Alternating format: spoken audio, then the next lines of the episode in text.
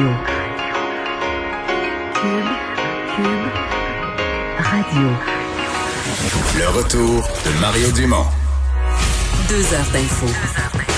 De 15 à 17. Il provoque et remet en question. Il démystifie le vrai du faux.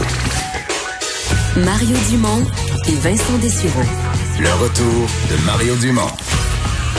Bonjour tout le monde, bienvenue à l'émission. Euh, une émission fort chargée. Il s'est passé pas mal de choses, pas mal de décisions euh, qui vont affecter des gens en lien avec euh, toujours euh, cette pandémie. Bonjour Vincent. Salut Mario. Oui, il y a des journées plus tranquilles. Nos gouvernements ont moins annoncé, mais là, entre autres, la conférence de presse de M. Legault.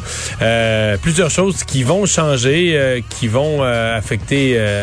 euh, affecter des gens, euh, entre autres les aînés, parce que les personnes hébergées, ça faisait une couple de semaines qu'on l'entendait que ça, il y a des personnes autonomes, euh, en bonne santé, de 71 ans, mais qui s'adonnent à vivre dans une résidence qui commençait à taper du pied là. Oui, parce qu'on s'entend pour la pure lutte à la COVID-19, l'idéal, tout le monde reste enfermé puis on sort pas personne. Le problème, c'est qu'il vient d'autres euh, euh, bon problématiques qui apparaissent et qui deviennent de plus en plus criantes et c'est ce qu'on nous a décrit euh, pour les personnes âgées euh, au Québec aujourd'hui lors d'un point de presse particulier, étant donné que Mme McCann, la ministre de la Santé, n'y était pas. Elle était remplacée par la ministre responsable là, des aînés, Marguerite Blais. Euh, tout d'abord, commencer par le bilan du jour parce que euh, il est quand même lourd, ce bilan aujourd'hui. 118 décès supplémentaires. On nous l'avait dit. euh, c'est d'ailleurs, euh, le, chiffre a été mis à jour. Là, 4804 personnes infectées qui proviennent des différents CHSLD. Oui, mais c'est surtout retenu l'eau. Ben oui, ça, mais de 306 résidences différentes, parce que moi, j'ai fait un tableau il y a une semaine jour pour jour, c'était 260. Donc, ça continue C'est de monter. 46, c'est ça. Donc, ça veut dire que dans la semaine, il y a 46, pas personne, mais 46 résidences de plus où la maladie est entrée. Et quand j'avais fait 260, c'était déjà une augmentation de pas loin de 100 en 10 jours, là. Ça fait que, c'est que le nombre de résidences, fait qu'on était déjà en crise des CHSLD, mettons, à la mi-avril. C'était le début, mais on était avec quoi? Il y avait 140, mettons. Mon souvenir, quand la première fois qu'on a donné un chiffre, c'était 140 résidences où il y avait la maladie. On trouvait ça beaucoup. Mais là, ça a plus que doublé. On est rendu à 306. Et c'est pourquoi le, le bilan euh, des décès, on nous avait averti, va continuer d'être important. Euh, donc, il l'est aujourd'hui, 118 au niveau des cas, un peu moins, mais 794 nouveaux cas quand même, 49 nouvelles hospitalisations. On est à 1821. Et aux soins intensifs, c'est stable maintenant depuis deux jours. Euh, donc, Marguerite Blais était présente avec M. Arruda, M. Legault pour annoncer euh, un, euh, en fait, de nouvelles libertés pour les personnes âgées. Je vous décrivais les problématiques qu'on veut tenter de, de, de réduire un peu. M. Arruda les décrivait comme étant euh, des, des pertes d'autonomie reliées à cette, euh, à cette isolation, à cet isolement des personnes âgées. Euh, entre autres, le fait qu'ils marchent moins, euh, qu'ils vont être alités plus longtemps. Dans certains cas, c'est une, euh, c'est une baisse de musculaire qui devient très importante et difficile à contrer par la suite. Perte cognitive également en raison d'un manque de stimulation, du stress, de la peur, de l'anxiété. C'était devenu trop. Alors, on décide de d'enlever un peu, on dit pas un relâchement, mais d'enlever certaines des, euh, des limitations qui étaient installées pour les personnes plus âgées. Alors, ce qu'on va dire en rafale, ben, en fait, je vais vous faire entendre Marguerite Blais, euh, elle-même, la ministre, sur euh, ce qui, euh, ce qui change à partir d'aujourd'hui. Ils pourront dès maintenant sortir à l'extérieur sans supervision. Ils pourront rencontrer leurs proches. J'annonce aussi qu'on a modifié le cadre qui permet aux proches aidants de s'occuper de leur monde.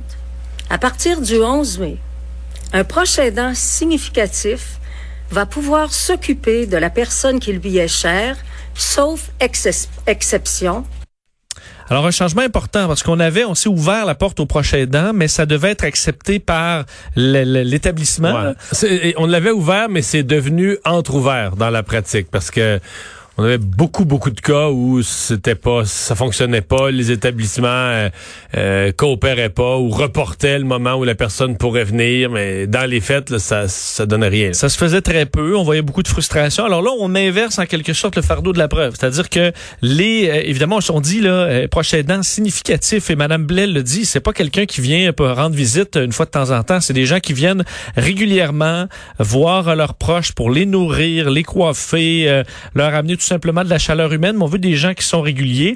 Et si l'établissement ne veut pas recevoir cette personne-là, ben c'est à l'établissement maintenant de justifier l'exclusion euh, d'une personne, d'un proche aidant, qui devra quand même respecter un protocole, qui devra suivre les consignes euh, du, du personnel malgré tout. Alors c'est un changement quand même important pour ça.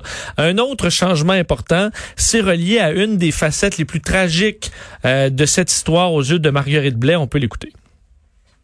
Une des conséquences les plus tristes de la pandémie, c'est les personnes qui partent sans voir leur famille une dernière fois. Et les proches qui ne peuvent pas faire leurs adieux à un être cher en fin de vie. Pour des raisons humanitaires et de dignité, on a décidé de lever l'interdiction de visite dans les soins palliatifs des milieux de vie. Bon, alors évidemment, euh, c'est une période, c'est extrêmement difficile. On a vu des histoires tragiques là, de gens euh, ayant été incapables de voir leurs proches avant leur décès. Alors ça, euh, on va on va changer la, façon de faire. Monsieur Arruda qui a ajouté le fait que pour ces relâchements dans les résidences, comme pour pouvoir aller faire une promenade, il expliquait aussi que dans les commerces essentiels, par exemple, à partir du 11 mai, on aura des la plupart des endroits, là, des heures spécifiques pour que les personnes âgées puissent y accéder euh, en toute sécurité, mais ça, sera dans des résidences qui n'ont pas de cas. Là. Donc les 306 là, euh, qui ont des cas euh, seront exclus de ce, cet allègement, disons, et tout le monde qui sort devra respecter les consignes, évidemment, du 2 mètres. Lorsqu'on sort et qu'on rentre, hygiène des mains, alors on lave les mains, couvrir le visage également dans les lieux publics, ce sera donc demandé par les établissements et ça peut varier selon les régions. Là, c'est pour tout le monde, mais ça pourrait euh, changer évidemment à tout moment selon euh, selon l'épidémiologie.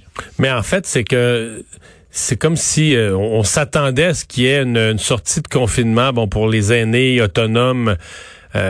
mais le gouvernement a traité du même coup là, cette conférence de presse qu'on n'avait pas vraiment vu venir tous les enjeux. Les trois grands enjeux qui touchaient les aînés là, ça, le fait que les gens étaient enfermés, les proches aidants et euh, les, les, accompagnateurs de fin de vie, euh, les, soins palliatifs. Donc, on a vraiment, euh, avec Marguerite Blais aujourd'hui, essayé de, de ramasser une conférence de presse trois gros enjeux qui traînaient quand même dans le décor depuis, depuis une couple de semaines. Mais dans les trois cas, la solution malheureusement passe par une certaine prise de risque, un risque qu'on va considérer gérable. Mais je comprends leurs hésitations. Autant dans les trois cas, je, pense qu'on était rendu là, puis même dans certains cas, je pense que c'était une urgence. Mais pour les gens, je suis convaincu qu'il y a des directeurs d'établissements qui se disent, ouais, mais là, on a déjà de la misère. Parce que là, il y a 1600 résidences où il n'y a aucun cas. Euh, qu'est-ce qu'on veut? Euh... Et le petit pour les proches aidants, c'est qu'on sait que là, il y a des moments de tension entre des proches qui veulent rentrer, d'autres qui veulent pas. Mais là, c'est qu'on dit on ouvre pour les proches aidants significatifs. Mais là, c'est encore, c'est une ligne qui est pas la même pour tout le monde. Là. Toi, si tu vas voir ta, ton proche euh, une fois par mois, là, c'est pas assez. Une fois par semaine, est-ce que c'est assez? Euh, mais, mais si toi, tu y vas une fois par mois, mais que là, depuis qu'il y a la COVID, là, tu, tu capotes de pas pouvoir y aller. Là, parce que des fois, une fois que quelque chose t'est interdit ou est plus possible, tu y, plan, tu y penses plus. Quand tu avais la possibilité d'y aller, tu y allais pas souvent. Mais quand tu l'as plus, tu penses rien qu'à ça. Fait que là, finalement, euh, si on te demande de le raconter, là, tu ne diras pas une fois par mois. Là. Tu vas dire que tu étais, ah, moi, j'allais régulièrement. Ben, en même temps, est-ce que quelqu'un qui allait une fois par mois le peut être vraiment prêt à y aller souvent en disant, OK, ben là, il y a une urgence et il y a peut-être des gens sérieux quand même qui veulent hmm. s'y mettre. Euh, parce qu'au niveau du personnel, M. Legault avait pas nécessairement des bonnes nouvelles.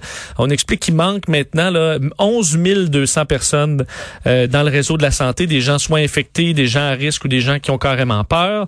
Euh, et plusieurs également dans les gens qu'on retrouve encore dans le réseau sont ne sont plus à temps plein. Dans certains cas, l'étaient. Alors ça rajoute encore plus aux tensions. Euh, mais il y, a un journaliste qui a posé là-dessus euh, la, question délicate à François Legault. Il a dit, vous parlez souvent que c'est, ce virus-là, c'est une guerre. Ben, est-ce qu'on recourt euh, dans une guerre? Parfois, on recourt à la conscription. Donc, quand on manque de soldats, dans ce cas-ci, est-ce qu'on pourrait recourir à la conscription? Forcée? Et les lois le permettent, les lois sur la santé publique le permettent, forcer des employés de la santé euh, à rentrer travailler. Ceux qui sont pas malades, ceux qui, par exemple ceux qui ont peur de la maladie ou qui l'ont eu puis qui reviennent pas mais que leur période est passée, ou des gens qui ont carrément quitté parce qu'ils ont peur. mais qui n'ont pas de conditions médicales particulières. Ils sont pas asthmatiques, ils ont, rien de particulier, mais ils ont peur. Ils semblaient pas très à l'aise avec cette idée-là. Je, je, pense que c'est un suicide politique. Là, au Québec, connaissant l'univers syndical puis la, la, mentalité générale, je pense que c'est un suicide politique. Mais en fait, c'est quand même une question, euh, c'est quand même une question délicate, mais une question qui se pose là. C'est est-ce que tu pourrais forcer des gens ou est-ce que tu pourrais euh, punir des gens qui y vont pas, dire ben garde, on peut pas t'obliger, mais genre chaque semaine tu perds un an d'ancienneté ou des punis. Mais là, t'imagines, on se lance, on, embarque dans quelque chose. Chaque semaine tu te présentes pas, puis t'es en, t'es en santé, puis tu te présentes pas, puis tu laisses ton, tu laisses tomber tes patients là, tu perds un an d'ancienneté. Parce qu'on semble vouloir aller de l'autre côté, c'est-à-dire encourager avec des primes. On devrait annoncer peut-être même dès demain de nouvelles primes. C'est ça. Euh, pour essayer d'encourager les gens à se, présenter. Est-ce que ça va fonctionner?